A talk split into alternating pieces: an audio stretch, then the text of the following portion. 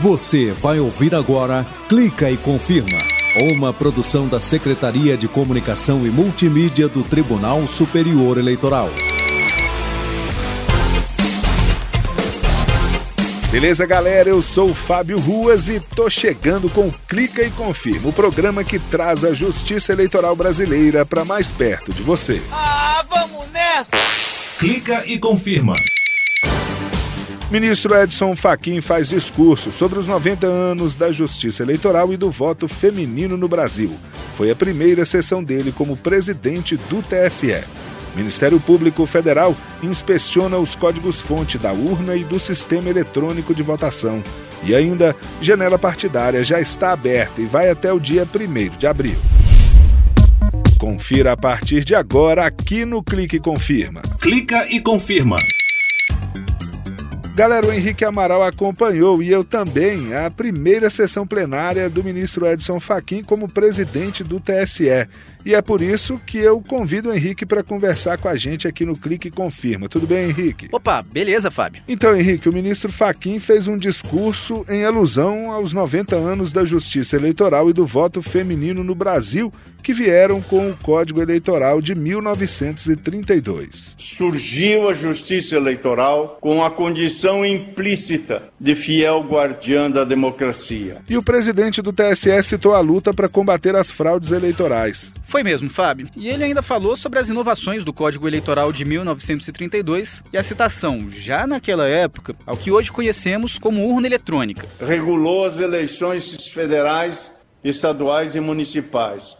Instituiu a seu modo o voto feminino. Fixou definitivamente o voto secreto.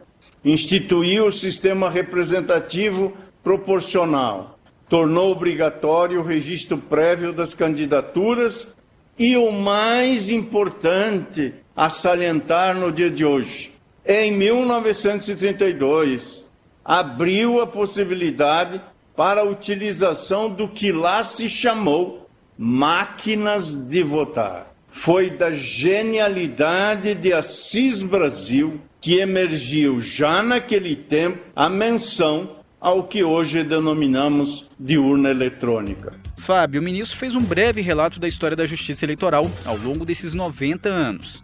Foi mesmo, Henrique. Ele lembrou que depois de 1964 não houve eleição direta para presidente da República por quase 30 anos. E a Justiça Eleitoral resistiu, se portando como freio ao autoritarismo. Fábio, ele também destacou que o uso da tecnologia vem ao longo dos anos, lado a lado com a Justiça Eleitoral, para garantir mais segurança e transparência ao processo eleitoral brasileiro. Mas aqui estamos, como a Justiça Eleitoral e os nossos predecessores estiveram. Nunca se furtou de encarar os obstáculos.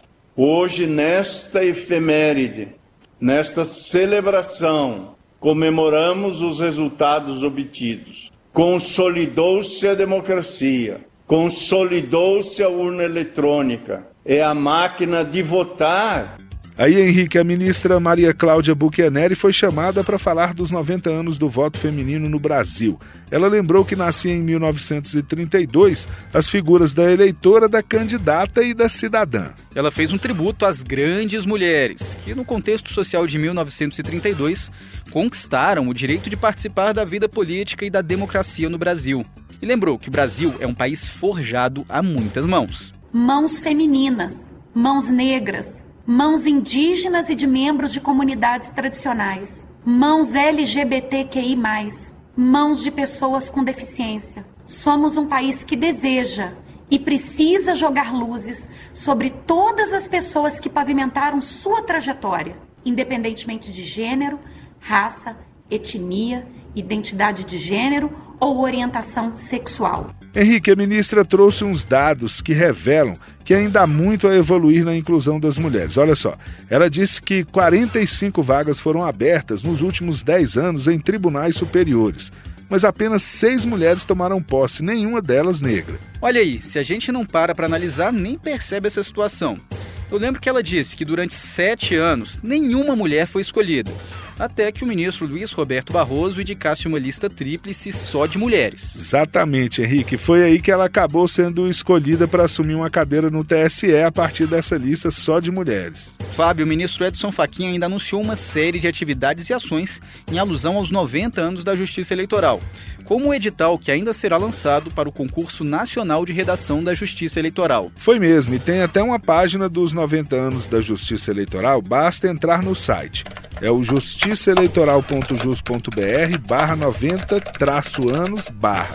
Henrique, muito obrigado por trazer essas informações aqui pra gente e até a próxima. Valeu, Fabão. Fui.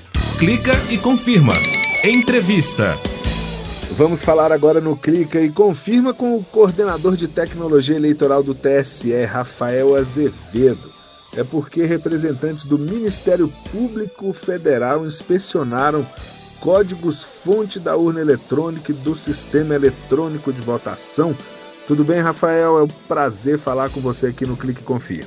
Opa, tudo bem? Tudo bem, tudo certo. Então, Rafael, explica pra gente como é que funciona essa questão de inspecionar os códigos-fonte, né? E o que são códigos-fonte? Todo programa de computador, o computador ele executa como se fosse uma receita de bolo. Então, os códigos-fonte, eles representam os passos necessários para aquilo ser executado, né? Então, é no código-fonte que o programador vai colocando suas uh, instruções, seus comandos, para que o computador execute uma determinada tarefa. A partir desse momento, o computador faz aquilo sempre daquela forma, né? E toma decisões conforme essa, esse código-fonte. Bom, então, uh, na urna eletrônica, e essa grande vantagem da urna eletrônica, dos sistemas eleitorais, demais sistemas eleitorais, é de que a partir desse, dessa programação ela faz apenas aquilo que ela foi programada para fazer, ou seja, a gente não deixa mesários e outros atores né, do processo eleitoral tomarem outras decisões que não sejam aquelas que estão definidas na legislação eleitoral. Então, um programador é, ele vai fazer esse programa, né, vários programadores vão fazer, e definir, colocar todas as regras de negócio para que a urna eletrônica, como um computador, as execute. A apresentação de códigos-fonte é importante nesse sentido porque justamente vai fazer com que os partidos políticos, Conselho Federal da Ordem dos Advogados do Brasil, Ministério Público Federal, Polícia Federal, Forças Armadas, universidades e Sociedade Brasileira de Computação. Existe uma, uma infinidade, acho que uma uh, salvo engano, 15 classes né, de entidades fiscalizadoras que podem acompanhar esse processo. Então, quando uma entidade fiscalizadora vai visualizar esses códigos-fonte, ela pode ver exatamente passo a passo do que, que a urna é, está sendo programada, do que, que a urna vai executar. E pode impugnar, se achar conveniente, de que o programa não está fazendo aquilo que deveria fazer. Né? Então é isso basicamente que é a apresentação dos códigos-fonte. E como é que foram esses dias aí, né? Foram três dias né, de, de apresentações aí aos representantes do Ministério Público Federal. Como é que o senhor participou, então, dessa inspeção? Nós sempre oportunizamos às entidades fiscalizadoras uma apresentação do sistema, né? porque não basta que a entidade fiscalizadora esteja é, seja competente na área de tecnologia da informação e segurança da informação, mas também entenda né, a nomenclatura e os sistemas do TSE para poder planejar alguma abordagem de inspeção desses códigos. Eu apresentei a parte de hardware, a sessão de voto informatizado apresentou a parte de sistemas de urna e a sessão de totalização apresentou a parte do sistema de totalização dos votos. Nessa apresentação, a gente ficou por uma tarde toda praticamente apresentando as características principais de segurança do sistema, né? E depois eh, eles ficaram ah, com acompanhamento de um servidor da assessoria de, de de planejamento do, da Secretaria de Tecnologia e Informação, estava sempre disponível para poder uh, levá-los à sala de apresentação, explicar como funciona a, a, inspeção dos códigos e etc. No último dia, eles solicitaram, e foi feita, uma apresentação do hardware da urna, mas aí uma apresentação com a desmontagem dos equipamentos. Né? Então, uh, eu mesmo desmontei uma urna modelo 2015 e uma urna no modelo 2020, explicando uh, item por item todas as interfaces, né? E quais são os mecanismos de segurança que também o hardware provê para que a urna não possa ser fraudada. Bacana, Rafael. Interessante essas inspeções, né? Que vai tornando sempre o processo eleitoral brasileiro mais transparente, né? Rafael, muito obrigado por atender a gente aqui no Clique e Confirma. Obrigado a você. Clica e confirma. Conheça as regras. É na janela partidária que deputados federais, estaduais e distritais podem mudar de partido sem perder o mandato. Este ano ela acontece entre os dias 3 de março e 1 de abril. No futebol, a janela de transferências internacionais acontece quando os times brasileiros podem negociar jogadores com clubes estrangeiros. Fora desse período, o atleta fica sem jogar até a próxima janela. Na janela partidária da Justiça Eleitoral também é assim. É o tempo em que é permitido mudar de legenda sem perder o mandato. A janela partidária acontece em todo ano de eleições e dura 30 dias. Em 2022, só deputados distritais, estaduais e federais vão poder mudar de partido sem perder o mandato. Os vereadores podem usar a janela em ano de eleições municipais. A próxima janela dos vereadores será em 2024.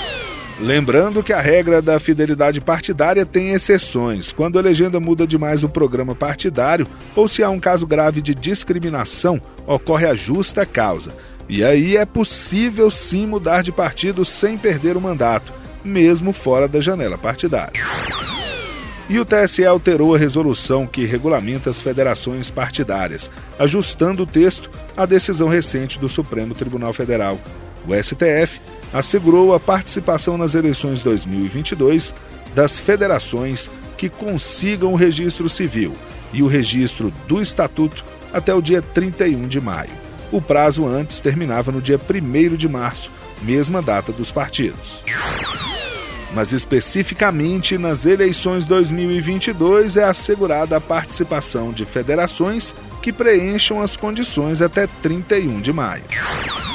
A formação de federações foi instituída pelo Congresso Nacional em 2021 para permitir que as legendas atuem de forma unificada em todo o país. Justiça Eleitoral mora ao lado. Chegou a hora de ouvir mais uma história bacana dos mesários desse Brasilzão. E nessa semana a gente vai conhecer o mesário João de Jesus, de Portel, no Pará. Vamos ouvir. Já estou trabalhando como mesário aproximadamente 33 anos. Nunca achei que eu estava ali assim, obrigado, não. Mas eu sempre achei que eu estava ali contribuindo com o meu país. O povo é que é a maior de todas as autoridades, né? Nosso trabalho é fazer com que o cidadão vote, com que o cidadão exerça o seu direito de cidadania. Todas as sessões por onde trabalhamos, nunca houve nenhum problema. Nós sempre trabalhamos com a transparência. Esse trabalho voluntário que fazemos para a Justiça Eleitoral, ele tem uma importância fenomenal. Você conhece algum mesário? Quem sabe ele não aparece por aqui. Todos os depoimentos estão no canal da Justiça Eleitoral no YouTube. Confere lá. Clica e confirma. Agora eu vou chamar a Renatinha. Saudade dói, saudade dói, Renatinha dá outra chance aqui pra nós. Saudade dói, saudade dói, Renatinha dá, dá outra chance aqui pra nós. Beleza, Renata Gorga, seja bem-vinda mais uma vez aqui ao Clica e Confirma. Obrigada, Fabão. Tô de volta. Oi, Rê, vamos lá. O que que você aprontou nesse carnaval e trouxe pra gente essa semana? Não aprontei nada, viu, Fábio? Que peninha! Eu venho trazendo informações para os nossos ouvintes. Aí eu vi vantagem. Eu já te conto que o LinkedIn se juntou aos parceiros do TSE contra a desinformação. Que fera, Renata! Mais um aliado contra as fake news, né? Bom demais, oh. Exatamente, Fabão. O acordo prevê ações conjuntas para coibir e neutralizar as notícias falsas. Lembrando que o LinkedIn é uma plataforma de perfis profissionais. A rede social assinou o memorando de entendimento entendimento com o TSE para a coordenação de esforços. Já fazem parte Twitter, TikTok, Facebook, WhatsApp, Google, Instagram, YouTube e Quai. São muitas ações já previstas, Renato? Muitas, Fábio. São ações contínuas para levar informações confiáveis e oficiais ao público, alfabetização midiática e capacitação, além da identificação de casos para conter as práticas de desinformação. Esse é aquele programa permanente de enfrentamento à desinformação que é desenvolvido pela Justiça Eleitoral desde 2018. Esse mesmo, Fábio. Bacana, Rê, muito obrigado. Até a semana que vem. Valeu, Fabão. Até a próxima. Clica e confirma. Acabou. Mas já acabou? Mas semana que vem tem mais. Você acabou de ouvir o Clica e Confirma, o programa que traz a justiça eleitoral brasileira para mais perto, bem pertinho de você. Até a semana que vem. Tchau. Você acabou de ouvir Clica e Confirma, uma produção da Secretaria de Comunicação e Multimídia do Tribunal Superior Eleitoral.